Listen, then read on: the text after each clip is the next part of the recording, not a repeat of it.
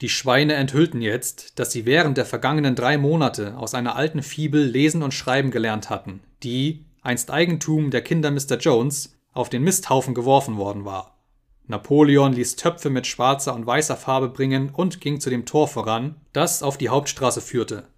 Dann nahm Schneeball, denn Schneeball konnte am besten schreiben, eine Bürste zwischen die Hufe, strich das Wort Herrenfarm auf dem obersten Brett des Tores aus und malte an dessen Stelle Farm der Tiere. Von nun an sollte dies der Name der Farm sein